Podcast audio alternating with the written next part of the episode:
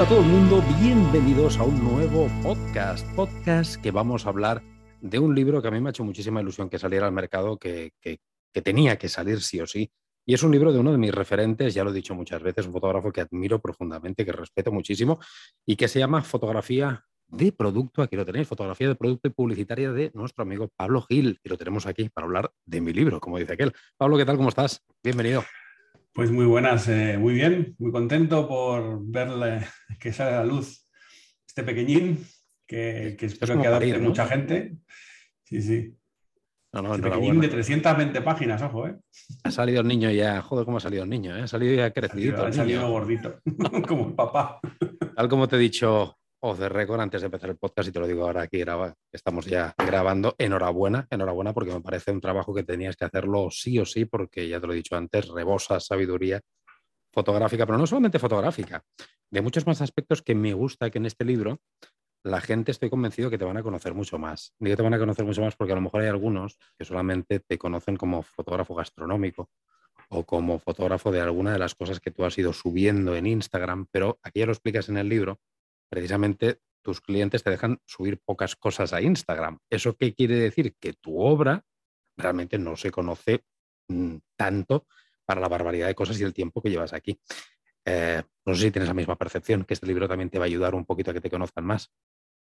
Sí, bueno, y incluso en el libro no he podido poner todo lo que hubiese querido, porque eh, cuando trabajas en publicidad, pues hay siempre pues, contratos, hay cosas que no puedes eh, publicar, sobre todo porque a lo mejor en el momento en el que lo estás haciendo mm, no lo puedes eh, hacer hasta que el cliente lo ha publicado y después tienes un cierto tiempo en el que tú no puedes publicarlo hasta que la campaña termine o haya pasado cierto tiempo después de, que la campaña termine. Y lo cierto es que luego cuando ya puedes publicarlo muchas veces mm, te pueden pasar dos cosas, o que te dé pereza porque estás a otras cosas eh, y, al final, bueno, pues eh, lo cierto es que no, no, tienes esa inmediatez como los trabajos un poquito más, eh, más, más, cercanos ¿no? o, más pequeños, o de clientes más pequeños.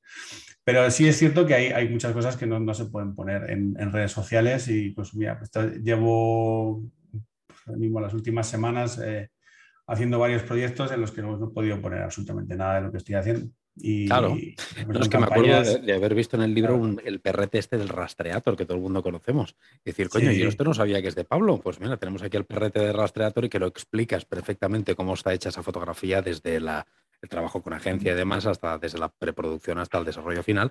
Y, bueno, cosas que nos van a ayudar a conocerte un poco más. Pablo, explícame un poquito, antes de entrar en materia, en chicha en el libro, que te voy a hacer unas cuantas preguntitas, ¿Cómo se ha fraguado todo esto? ¿Qué ha pasado para que hagas un libro? ¿Quién te ha liado? ¿Quién te ha convencido? ¿Lo tenías tú en mente? ¿Qué ha pasado? Pues aquí el, primer liante y al cual le estoy muy, muy agradecido es Rodrigo Rivas, que es el que me pone en contacto con la editorial Anaya. Eh, bueno, él le sugiere mi, perfil a ellos porque, porque él ya había, ya había editado libros con ellos y bueno, pues a partir de ahí surgen unas conversaciones que se demoran varios meses, muchos meses, quizá más de un año, y aproximadamente hace, pues igual fue abril, mayo de 2021, ya me ofrecen en firme el, iniciar este, este proyecto de libro y arrancamos, ¿no? Oficialmente creo que fue mayo del año pasado. Hay un, hay unos plazos, obviamente, hay una cantidad de contenido que, que debes satisfacer, pero bueno, hay, una libertad preciosa que te dan esta editorial para poder hacer un poco el proyecto como, como tú lo consideras. Evidentemente, evidentemente, ellos te brindan toda la ayuda del mundo. De hecho, tienes a, a, un equipo, en este caso un equipo de cuatro personas que están ahí detrás de ti eh, corrigiendo, mejorando, apoyando, eh, instruyéndote, ¿no? Porque hasta intentan enseñarme a escribir, cosa que no sé si han conseguido del todo, yo supongo que no. Pero, pero bueno, es, una experiencia brutal porque al final aprendes muchas cosas mientras lo estás haciendo. Y, y, bueno, pues ha sido casi un año de trabajo.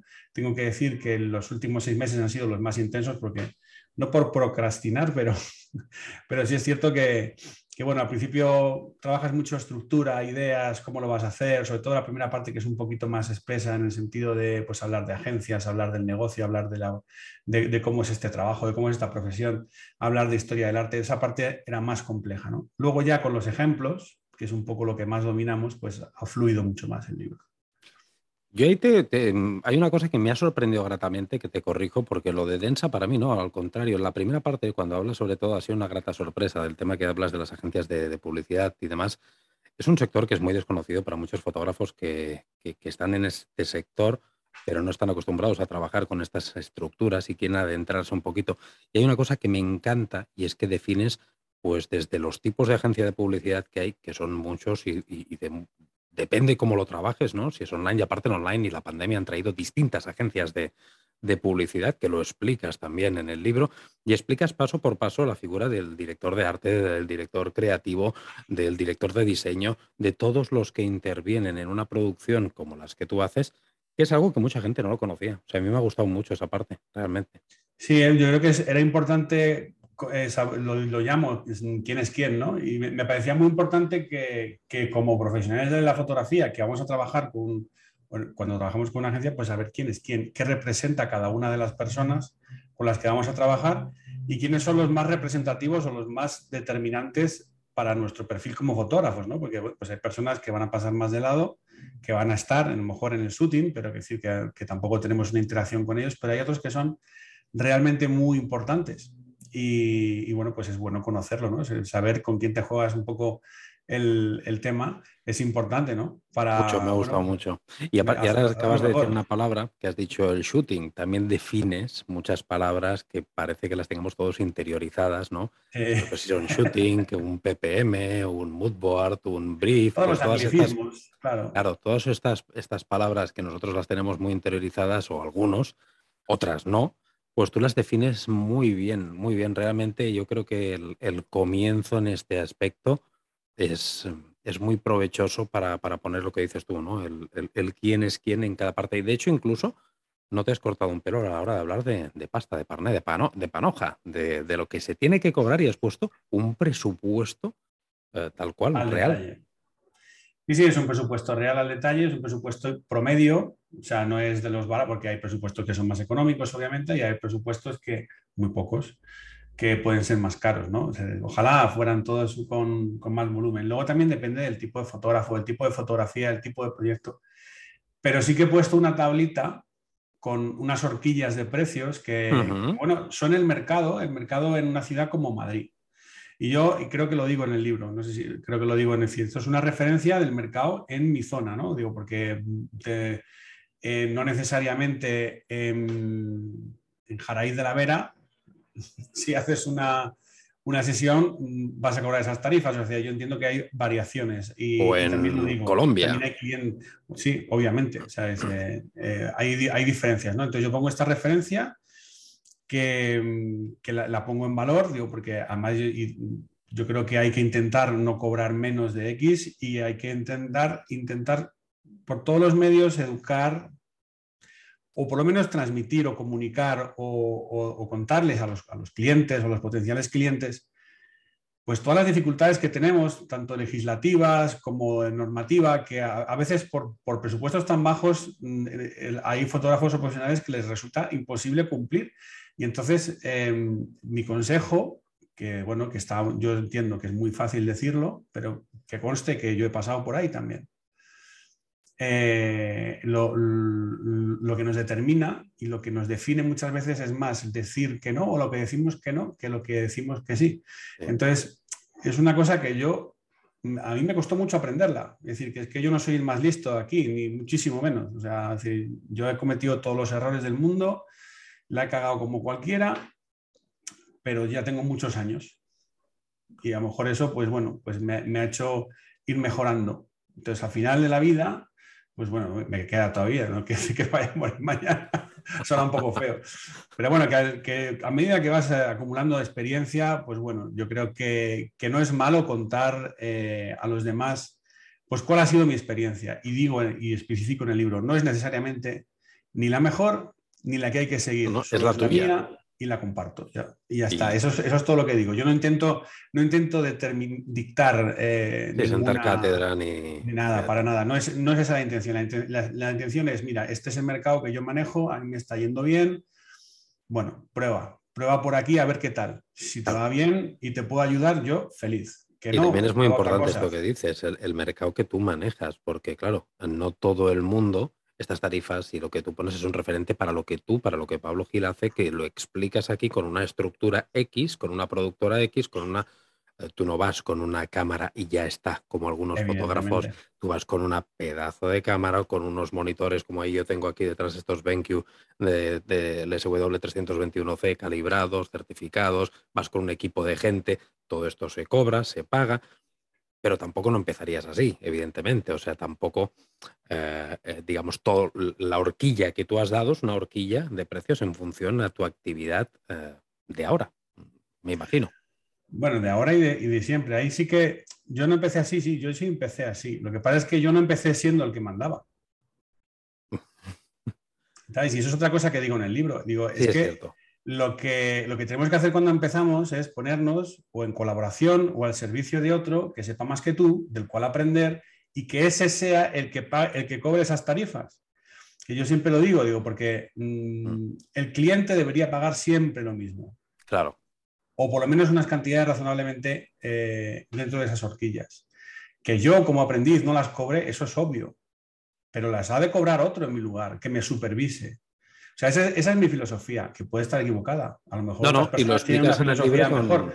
Yo no lo discuto, pero decir, mi filosofía es esa. Es creo que la figura del aprendiz, que durante tantísimos años funcionó en tantísimas profesiones artesanales, creo que en la fotografía es súper aplicable y, creo que es muy interesante porque al final el oficio eh, se asume practicando y viendo cómo, cómo lo hace alguien pues, con, con años de experiencia.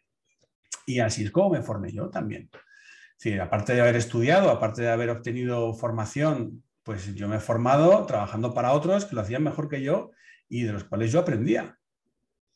Y yo en esos momentos pues no cobraba esas tarifas. No, lo explicas en este libro. pero el cliente, el cliente sí las pagaba.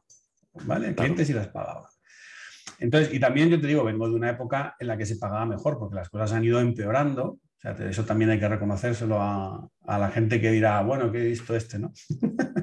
hay que reconocerlo. Yo, sí, yo entiendo las circunstancias, entiendo la, eh, todo lo que ocurre, y, pero por eso tenemos que hacer un esfuerzo especialmente intenso para defendernos de las circunstancias. Porque precisamente si son malas, lo que tenemos que hacer es mm, pues, apoyarnos más que nunca todos para que cuando un cliente te diga que te voy a pagar 100 euros porque me hagas 20 fotos, pues tú le digas, pues no, y que tú tengas la confianza de que si se lo dicen a otro, también va a decir que no, y el otro va a decir que no, y el cliente diga, ah, pues es que esto no vale 100 euros, que sería lo ideal. Te entiendo, sí, aparte lo explicas en el libro, que es un trabajo que no tenemos un colegio, no está colegiado, de hecho no te piden ni titulaciones, o sea, puedes, cualquier persona puede trabajar de fotógrafos porque no, no, hay un colegio que regule absolutamente nada.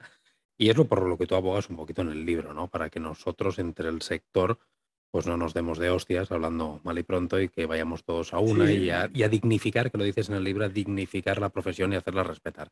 además me, consta que hay asociaciones, por ejemplo, como la, la FP y, algunas otras, que están trabajando directamente incluso con el Ministerio de, en, ese sentido, ¿no? de, de pues, establecer eh, bueno, pues tarifas dignas, ¿no? Y, porque si te vas a sectores como el cine, por ejemplo, las cosas están mucho más reguladas. Y el, tarifario de los perfiles, los profesionales, está todo mucho más regulado. Y entonces es una tristeza que en el mundo de la fotografía nos pisemos tanto y nos maltratemos tanto entre nosotros, porque, coño, debería ser al contrario. O sea, mm, deberíamos competir por calidad no por precio, y ayudarnos a que haya unos mínimos. Que nadie... Esto, Pablo, a mí me da que dará para otro podcast, porque me parece que es un tema súper interesante y es más, si te prestas, creo que podríamos invitar un día a dos o tres compañeros más de distintos sectores. Distintos sectores, mm. me refiero a distintas disciplinas fotográficas dentro de la fotografía y hablar un poquito de esto de los de precios, porque yo en esto sí que opino totalmente, entiendo perfectamente, pero también yo he explicado algunas veces aquí en el podcast y lo explico en Patreon, incluso en workshops que, que hacemos donde explico mi modelo de negocio, que también empiezo diciendo lo mismo que tú. Mi modelo es el mío, no es que yo no vengo aquí a decir que tenéis que, no, no, os vengo a decir como yo, pues a día de hoy vivo de la fotografía, no me quejo porque tenemos mucho trabajo y os explico un poquito. Y en el tema de los precios, yo siempre digo que claro, que el que cobra 100 euros no está compitiendo con nosotros, está eligiendo, yo creo que está eligiendo su nicho, su cliente tipo, que es un cliente tipo de 100 euros, que yo jamás trabajaré con ese cliente y tú menos. En cambio, el cliente que tiene que trabajar con Pablo Gil, es que evidentemente nadie le va a ofrecer 100 euros, 200 ni 300. Es, totalmente absurdo porque hay una serie de, aspectos mínimos que ya se van a disparar. Pero yo creo incluso que no está mal, fíjate lo que te digo, ¿eh, Pablo, creo que no está mal, esto es una opinión personal, ¿eh? también digo como tú que no vengo a decir que esto es lo correcto. No está mal que haya gente que cobre muy barato, pero por una sencilla razón, porque hacen una criba, una limpieza del tipo de cliente que probablemente jamás en la vida tendría fotografías de otra manera y ya le va bien eso. Lo que va a obtener es lo que va a obtener. Esto es lo mismo que un menú de, de 8 euros, un menú de 12, un menú de 25, ¿no? ¿No? No es lo mismo y ahí lo que hacemos es un poquito de clasificación. Pero bueno, esto da para largo, ¿eh? esto da para... Da para un debate porque yo ahí tengo una réplica, pero nos eternizaríamos. No, no, me apunto porque me gusta mucho en esto y, voy a, si te mm. parece, me ha parecido muy buena la idea, invitaremos a dos o tres eh, amiguetes más, que seguro que los conoces, y hablamos de esto que me parece súper interesante. Volviendo al libro, muy bien. Ah, vale, perfecto. Me parece guay, me parece guay. Dale, dale. volviendo al, libro, hay una cosa incluso que me ha gustado muchísimo, que la gente no sabe, que, bueno, sí que lo saben, pero mm, hay muchísimos fotógrafos, y tú también lo dices en el libro, que no lo aplican. Yo no te voy a engañar, yo soy, yo no lo aplico, yo no lo aplico. Y creo que está mal, me lo han preguntado también muchas veces, es el tema de cesión de imágenes.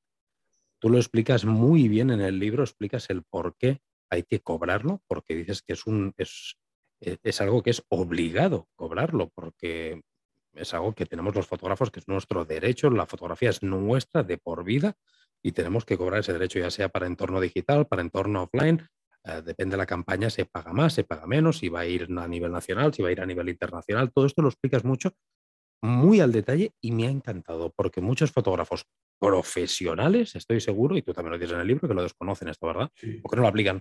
Que no lo aplican. Sí, sí, o sea, o algunos lo conocen y simplemente pues no lo hacen por, lo que... Por pudor incluso, no... Pablo? ¿Puede ser? ¿Por? Por pudor, puede ser que alguno no lo haga. No sé, pero en el caso de que fuera por pudor es tan sencillo como poner tarifa con derechos incluidos, pero especifícalo, porque yo siempre digo, o sea, uno puede hacer descuentos, puede hacer ofertas, o sea, yo todo eso lo, entiendo y yo lo hago, es decir, eh, puedes hacer gestos, puedes hacer por volumen, puedes hacer porque tu cliente es especialmente bueno y te da trabajos todos los meses.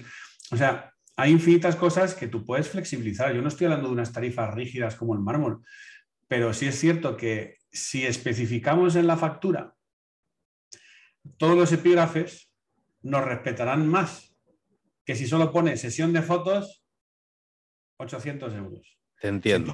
si tú en esa sesión de fotos pones eh, cesión de derechos, eh, offline, eh, España, bla. Luego pones equipo, DSLR o, sin espejo, lo que tú quieras poner. Y luego pones asistente, material, alquiler de atrezo y te pones una serie de epígrafes. El cliente empieza a decir, ah, bueno, ahora ya voy entendiendo, claro, pues si tú pones, no, te he hecho, te he hecho 20 fotos y te he soplado 800, 1200. Dirán, joder, este se lo lleva muerto. ah, pues no, Chico, o sea, es que también incluso tengo que ir a, eh, cuando tienes que hacer fotos en una localización, pues tengo que ir a localizar. ¿Sabes? Pues tengo que gastarme dos o tres horas en coger un vehículo. Yo, por ejemplo, no tengo coche, pues soy así de, moderno. Pues tienes que coger un taxi, te vas, haces la localización, vuelves, pues ya has perdido dos o tres horas más lo que te ha costado el taxi. Es decir, eh, eso tiene que pagarlo. Porque es parte, es parte del, es, parte, es como si dijeran, no, pues, mm, y si tienes postproducción igual, o sea, retoque de las imágenes, eh, tanto si es un revelado digital básico como si es un retoque en profundidad, pues tendrá diferentes tarifas y, cobrarás diferente, pero, hombre, algo has de poner. Pero si solo pones sesión de fotos 20 euros, digo, sesión de 20 fotos, los euros que sean, pues no. No, no, me ha gustado mucho, Pablo. Me ha gustado muchísimo esta información que das, porque aparte lo, voy a, no, lo enseño todo tal cual, simplemente así rápido para que vean lo que es los derechos, para que, porque quien lo quiera ver que se compre el libro, pero desde un presupuesto hasta la cesión de derechos de imágenes y lo explicas todo detallado, lo que dices tú, los, los epígrafes, y me ha encantado el darle valor a nuestro trabajo mediante ya desde esta parte. Y me ha gustado mucho esto que dices de, especificarlo, porque si no, claro, es lo que dices tú, te pueden decir, hostia, este me quiere pegar un palo de narices, ¿para qué? ¿Para hacerme cuatro fotitos aquí? No, cuatro fotitos no. Ahí lo que dices tú, incluso dices en el libro que, eh, que, muchas veces hay que alquilar material, pero que aunque no lo alquiles, hay un porcentaje, dices, de nuestro equipo que lo tienes que... Exacto. es tuyo y lo pones, como si lo, como si alquilaras. Así que, es que, nunca sea menos de un 30%. Es el cliente el que me lo alquila a mí. Claro. Entonces yo lo pongo, decir, y además mi precio de referencia es ni más ni menos que el coste de alquiler de una empresa de alquiler con un descuento del 20 al 25%. Es tan sencillo como eso. Si pues yo el equipo lo he tenido que comprar, lo tengo que mantener. Pues yo, señor cliente, yo se lo alquilo por esa jornada lo que me costaría en una tienda, pues yo le hago el, le hago el detalle de reducir el 25% de lo que costaría alquilar ese equipo si lo alquilan en una empresa de alquiler. O sea, yo le estoy rebajando.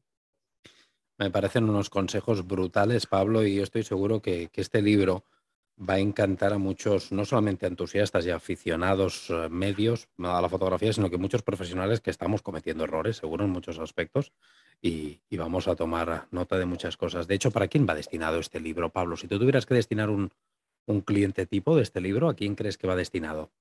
Bueno, yo cuando lo he escrito he pensado mm, sobre todo en fotógrafos o fotógrafas que, ya estén trabajando, em, gente que esté estudiando y quiera trabajar, que estén en escuelas y quieran lanzarse al mundo profesional y les, y les atraiga especialmente el mundo de la fotografía de producto, está pensado muy, eh, muy en, ello. Y sobre todo, pues fotógrafos de, de otras disciplinas eh, que quieran experimentar un, bueno, pues lo que es la fotografía de producto, porque como tú sabes, la fotografía es, muy amplia. Entonces, bueno, pues eh, imagínate pues a un fotógrafo de deportes que de repente le mm, que va con un sponsor de, yo qué sé, de patinetes y, por lo que sea le surge el contacto y le dicen, necesitamos que nos hagas unas fotos de tales patinetes, porque esto los clientes lo hacen.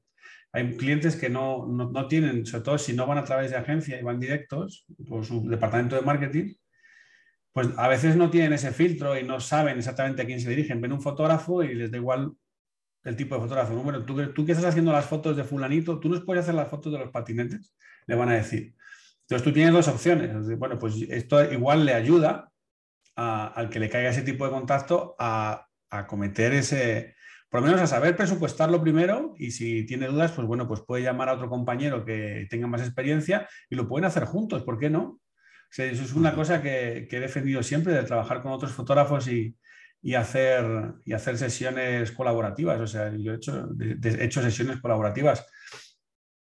Sí, sí, no, y, lo dices mucho, que tú, bueno, tú eres muy de trabajar en equipo, de hecho, siempre siempre lo has dicho, trabajas, mm. otro, la otra charla que tuvimos aquí hace tiempo ya en el canal, también ya nos lo explicaste, tu productora Camándula, que, que, no eres tú, que sois el equipo y que y aparte en el libro abogas mucho, continuamente lo dices mucho, ¿eh? que contra más gente esté en el proyecto, eh, contra más suméis, todo es mejor. Y hablando de esto de sumar y de proyectos, ¿cuánta gente ha trabajado contigo codo a codo para hacer este libro? Pues ahí en el libro eh, creo, creo que los he listado a, Sí, dices unos cuantos. espero que no se me haya olvidado nadie, pero sí, o sea, pueden ser 12, 13, 14 personas fácilmente, que tampoco son tantas, ¿eh? Es decir, que, que yo no estoy cambiando de, equipo todo el tiempo, pero sí que hay un círculo de, gente con la que, en la que más confío, con la que trabajo más a menudo, y luego siempre estoy incorporando pues gente que, personas que, que están en formación, y, te sorprenden mucho. Hay gente espectacular, con un talento innato que, te maravilla y, de repente ves cómo te pasan por la derecha. A mí eso me encanta, ¿sabes? Bueno, eh, tengo un par, de, un par de casos que veo. Uno ya está muy evolucionado y está ahí a tope. Y, el, tengo otros. Ha de ser una gran satisfacción. Hablando un día con un compañero, con John Hernández de Cube, supongo que también lo conoces, también lo decía lo mismo, decía lo mismo, que John también tiene mucha gente con él aprendiendo y demás, y que la satisfacción que da, ¿verdad? Cuando ya vuelan por ellos y dices, wow, se convierten en, no, no en buenos profesionales, en fenómenos. Y dice, coño, este ha pasado aquí desde, desde cero y es una satisfacción, pues ha de ser, me imagino, yo no lo ha vivido, pero ha de ser brutal. Vamos a leer, si te parece, Pablo, el índice de contenidos de tu libro para que la gente vea lo pedazo de completo que es. Te lo he dicho al principio, que me parece muy completo, que me parecía, aparte tenía muchas ganas de leerlo, primero porque me encanta lo que haces, ya lo sabes, porque el tipo de, de, producto, pues yo también lo trabajo en, algunas ocasiones y creo eh, que era un reto el hacer depende de qué cosas, el cómo en un libro en papel intentar plasmar estos esquemas de iluminación, estas técnicas, el cómo hacer un helado, que lo explicas, el frío, el calor, todas estas cosas, los reflejos, muchas cosas que en libro a veces son complicados.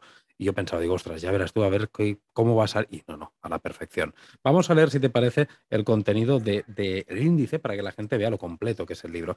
Tenemos al principio fotografía de producto y publicitaria, y aquí hablamos pues de los ingredientes de un buen trabajo, del equipamiento, de la idea de la publicación final, y sobre todo esto es lo que te he dicho antes, de entendiendo al cliente que me ha encantado, que es el tema de las agencias de marketing, de las nomenclaturas estas que la gente no conoce. Y aquí lo explicas a las mil maravillas. Después el atrecho, te centras en qué es el atrecho, tipos de atrecho, narrativa. Muy importante la, narrativa del atrecho y cómo lo explicas, que no es colocar por colocar, sino que mm. tiene que tener... Lo explicas a las mil maravillas. Hablas también de teoría de color.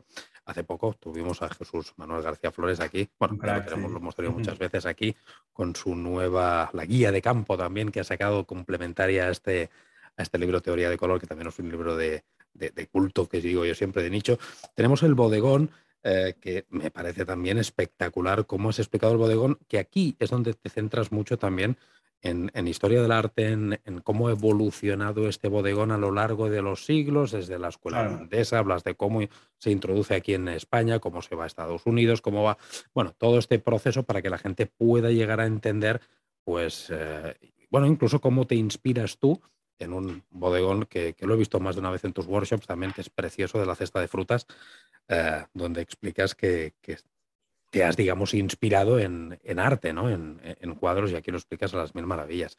Tenemos también simulando calor y frío, eh, que es, eh, bueno, no, donde me he quedado yo no, y que sepáis que yo ya voy por aquí, por fotografía de botellas. Aquí es donde me he quedado y me queda todo lo, lo, demás, pero también lo he ojeado un poquito así rápido y explicas también a las mil maravillas que en fotografía de botellas, igual que el tema de los reflejos en joyería y demás, es algo que es complejo. Y en un libro explicarlo es complejo y lo has, lo has hecho a las mil maravillas. Montajes y decorados para el producto y fotografía de producto con modelos. Yo creo que no has dejado titire con cabeza, ¿no? Sí, la idea, la idea era hacer una, revisión transversal a todo el, pues a lo que es la profesión de fotografía de producto y abarcar todo lo posible. Eh, y además profundizando en lo que yo entiendo que es lo, lo importante y, además, no enfocándome más, no, enfocándome tanto en las técnicas, es decir, voy a explicarte la técnica en no sé qué, la técnica en no sé cuál, no. Es como te pongo un ejemplo, lo tratamos de principio a fin, o sea, cómo es la preproducción de ese proyecto. Eh, y luego, pues cuando nos metemos de lleno en la producción, pues explicarte las técnicas necesarias, por ejemplo, en el caso de la pluma, una pluma Montblanc que, que, que hay, pues hago dos fotos muy distintas, una más clásica, una un poquito más loca por luz y en uno de los ejemplos, pues explico pues el focus stacking, ¿no? que es una técnica necesaria para ese tipo de fotografía, pero no, no te hago el focus stacking, no, el focus stacking de esta foto. Y lo, y lo explico como algo necesario para hacerla, ¿no? y, y, así otras muchas, ¿no? pero me he enfocado sobre todo a necesidades de proyecto, más que, más que a técnicas, mm, digamos, inconexas. ¿no? Y yo creo que esa forma de enfocar la estructura del libro a mí me ayudó mucho porque al final lo que haces es abarcar prácticamente todo lo necesario.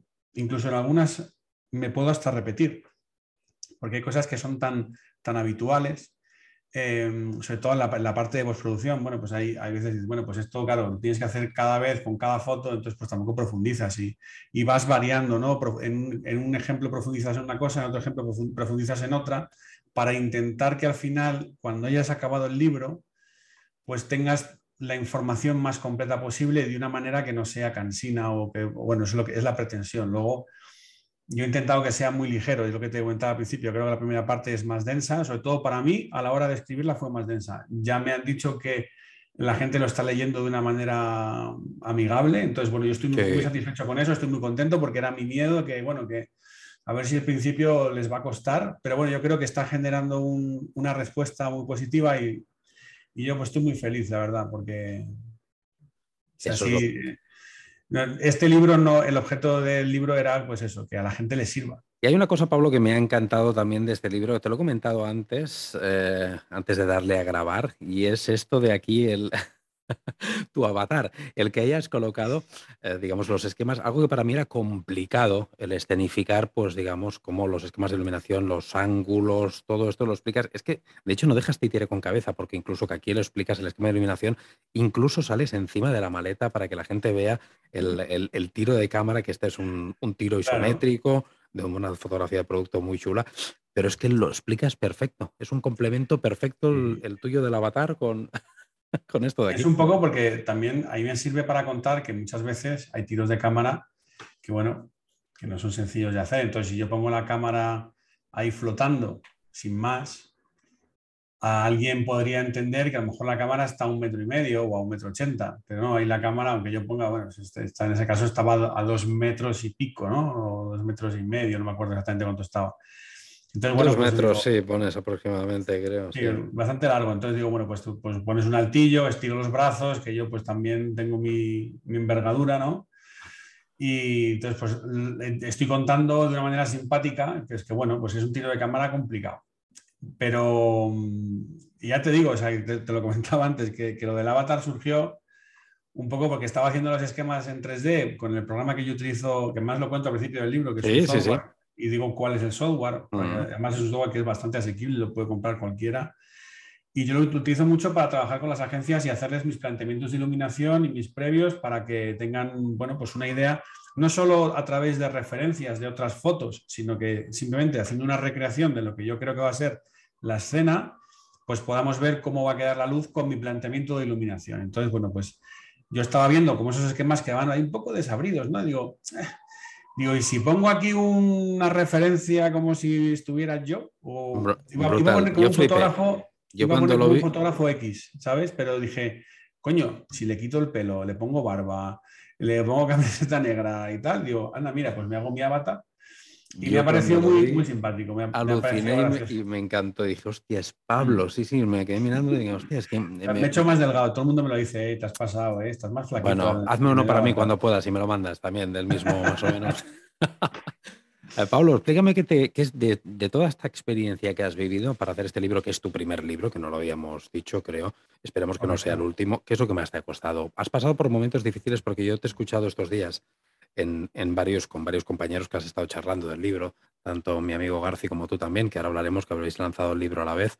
Sí. Eh, el otro día decías, no me acuerdo dónde, eh, que, que, han habido, han habido épocas que realmente has sufrido, que lo has pasado mal y que incluso llegabas a plantearte, ostras, es que no sé si voy a poder finalizar este proyecto, no sé si, si, si voy a poder terminarlo. ¿Cómo ha sido este camino? Hay, hay momentos en los que, bueno, es decir, hay proyectos que te, a veces por momentos te superan, ¿no?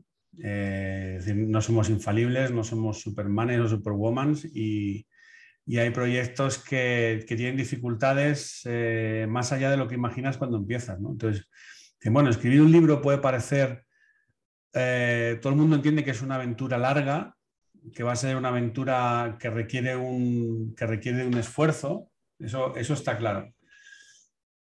Pero lo que, nunca, lo, que nunca llegas a sospechar, y eso es una cosa que solo entiendes cuando te has metido en este, en este mundo, es que primero es, un vaciado de tu cabeza y te obliga a dos cosas. Primero, a poner orden en tu cabeza. Y te encuentras muchos muebles viejos que no te gustan. Eh, te encuentras contigo mismo, averiguas muchas cosas de ti. Eh, es decir, al final hay, hay muchas cosas personales las, por las que pasas que tienes que ir digiriendo y lo haces muy rápido. Entonces, por eso al principio es un proceso muy complicado, porque no es solo hablar de técnica. Yo mm, quise ir más allá. Entonces, bueno, a lo mejor el planteamiento era demasiado ambicioso y a mí al principio realmente me costó mucho. No, no solo me encontraba con que no sabía escribir, entonces pues entran las dudas, inseguridades, no sé si lo que estoy escribiendo es una estupidez, no sé si lo que estoy escribiendo a alguien le va a interesar. Este tipo de cosas que nos pasan a todos, que cuando hacemos algo que no hemos hecho antes, pues nos sentimos inseguros. Un poco síndrome del impostor, ¿no? También a veces. También, sí, yo de eso padezco mucho. entonces, el, a mí al principio me costó mucho. Yo he tenido grandes ayudas, eh, por suerte. Em, bueno, te ha ayudado mucho, ¿no, Pablo? El, hacer el libro bueno, juntos en tiempo. a mí, a mí me ha ayudado mucho con este libro, sobre todo Abel Castro y, Antonio García. O sea, son dos personas que, me han apoyado, bueno, aparte del propio equipo de Anaya, que obviamente ha estado ahí al pie del cañón, eh, dando todo el apoyo del mundo y con toda la paciencia del mundo, porque, eh, bueno, mm, al principio, yo te digo, sinceramente, yo, lo he dicho otras veces, digo, yo creo que era diciembre o finales de noviembre, diciembre, y yo iba por el capítulo 3. Y este libro se ha terminado de escribir a finales de marzo. sea, imagínate el empujón que he tenido que dar y, ha sido duro porque pues también en mi casa, pues con mi hija, con mi mujer, eh, además trabajo a la vez. Entonces, te digo, yo me acostaba a las 2 de la mañana todos los días y a las 7 de la mañana estaba en pie otra vez, porque cuando yo empezaba a dedicarle horas al libro era a partir de las, de las 9 de la noche que se acostaba mi hija y estaba hasta las 2 las 3 de la mañana pues escribiendo, que es cuando me podía concentrar e ir sacando las cosas. Y luego pues organizar sesiones, porque en este libro he hecho sesiones o sea, hay ejemplos que son trabajos reales, pero también hay lo que llaman publicidad y truchos, ¿no? que, he hecho específicamente para el libro. Eh, pues para explicar una serie de fotos. Y, bueno, pues eso también había que plantearlos y bueno, pues es decir, que encajarlo en el calendario pues tampoco era fácil. Pero bueno, a partir de Navidades vi un poco la luz. Tengo que decir que a partir de finales de enero empecé a ver la luz y las cosas empezaron a fluir, cogió ritmo la cosa y ya dije, bueno, esto me, planteé como objetivos muy parciales. Digo, venga, un capítulo cada dos semanas. Este fue el objetivo, un capítulo cada dos semanas. Tenía que hacer para llegar en plazo, porque había un plazo. Claro, porque esto implica mucho. No es que tú escribas un libro, lo entregas y ya lo publicarás. No, eh, a ver, señor, esto tiene que estar tal día porque hay una imprenta pendiente, hay unos señores que lo van a vender que están pendientes y, y esto se empieza a mover la rueda antes de que hayas terminado. Es decir, mm, ya estábamos en preventa y yo estaba todavía corrigiendo el apéndice final. Fíjate, menuda presión, ¿eh? Sí, un poquito de presión, pero vamos, esa parte ya estaba guay porque eh, ahí yo ya sabía que llegaba. Ya. Entonces no había problema, ya estaba más o menos cuando estaba bastante controlado. Pero bueno, ya sabes, inseguridades. Al final es eso un poco lo que me hizo pasarlo un poquito mal.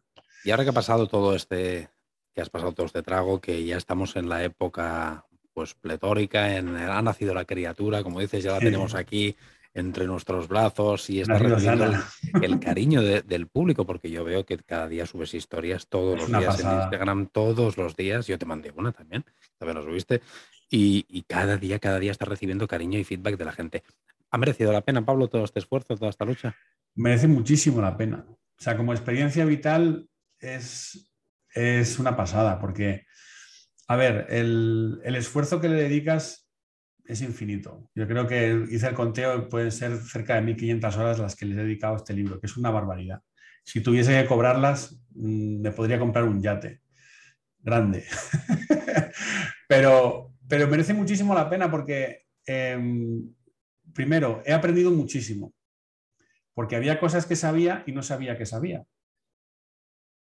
Y esto cuando, cuando te pones a contarle a los demás eh, cosas que sabes, pues te das cuenta de que de dónde viene todo, hilas, ordenas, organizas y ya está.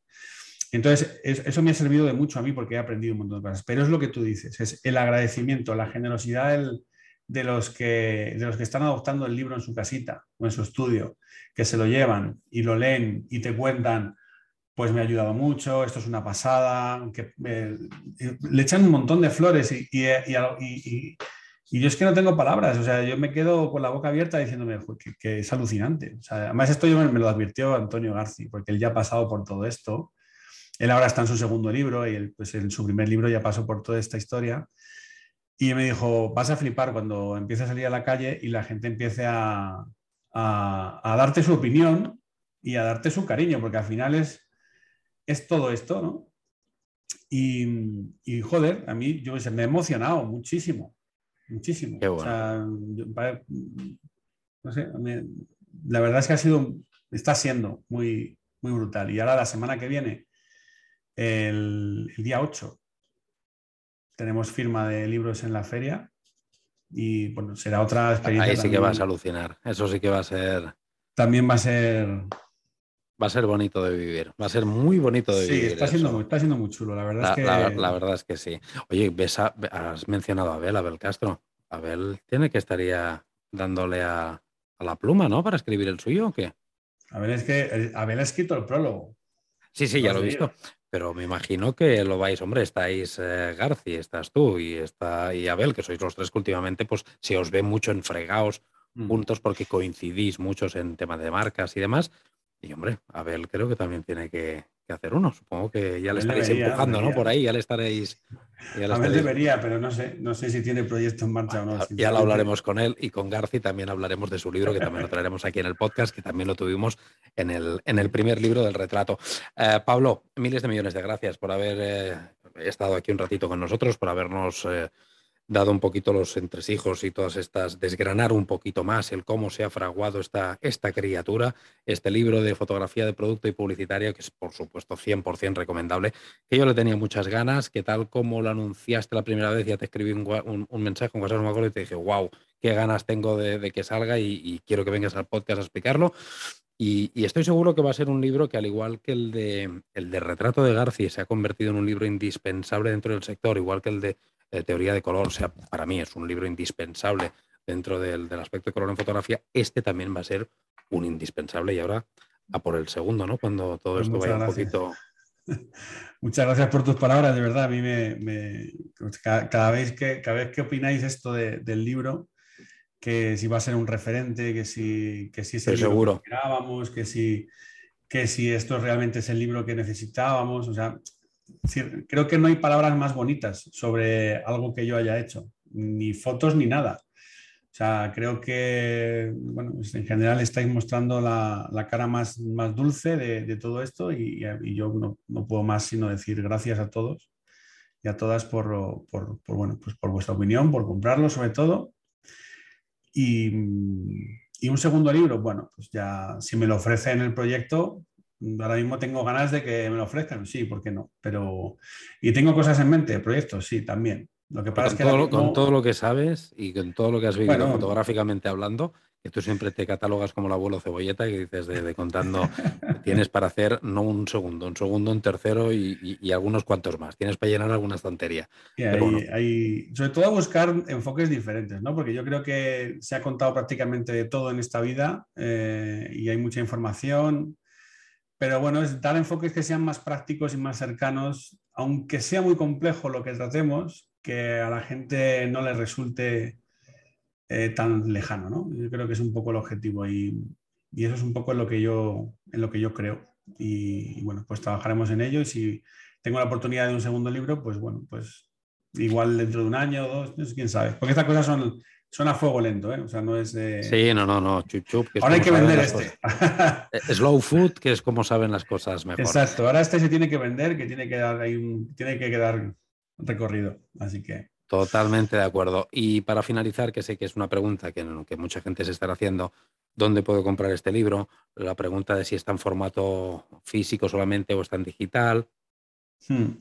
Mira, pues ahora, ahora mismo eh, está en formato solo físico, es el, formato inicial en el que sale este libro, siempre es físico. Eh, no quiere decir que en el futuro no esté en digital, pero cuando salen suele pasar bastante tiempo y depende de cómo vaya la venta del primero, al menos así lo entiendo yo. No, estoy hablando un poco intuyendo porque no tengo la información exacta, pero sí sé que formato digital no existe por ahora ni hay planes de momento. Eh, y se puede comprar en cualquier librería que lo, que lo tenga o que, sea, o que sea afín a la editorial. Lo puede comprar en FNAC, lo puede comprar Corte Inglés, que la Casa del Libro, en, bueno, entonces todas, todas estas librerías, incluso librerías más pequeñas, por supuesto. Y online en Amazon lo pueden comprar también perfectamente. Y el otro día te escuché, Pablo, porque tenemos muchos seguidores eh, internacionales que están fuera de, España. Te mm. escuché, no me acuerdo en qué directo, decir creo que fue con, con Fran, sí, con, nuestro amigo Fran, de que puedes comprarlo también, eh, si estás en, Sudamérica, puedes comprarlo a través de una web que te lo mandan, ¿verdad? No sé si... Correcto.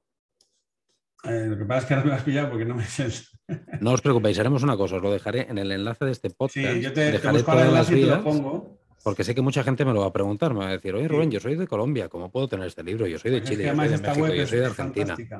Esta web es fantástica porque eh, es un importador de libros eh, y, lo hace directamente a países pues, como Colombia, México, Argentina, Chile.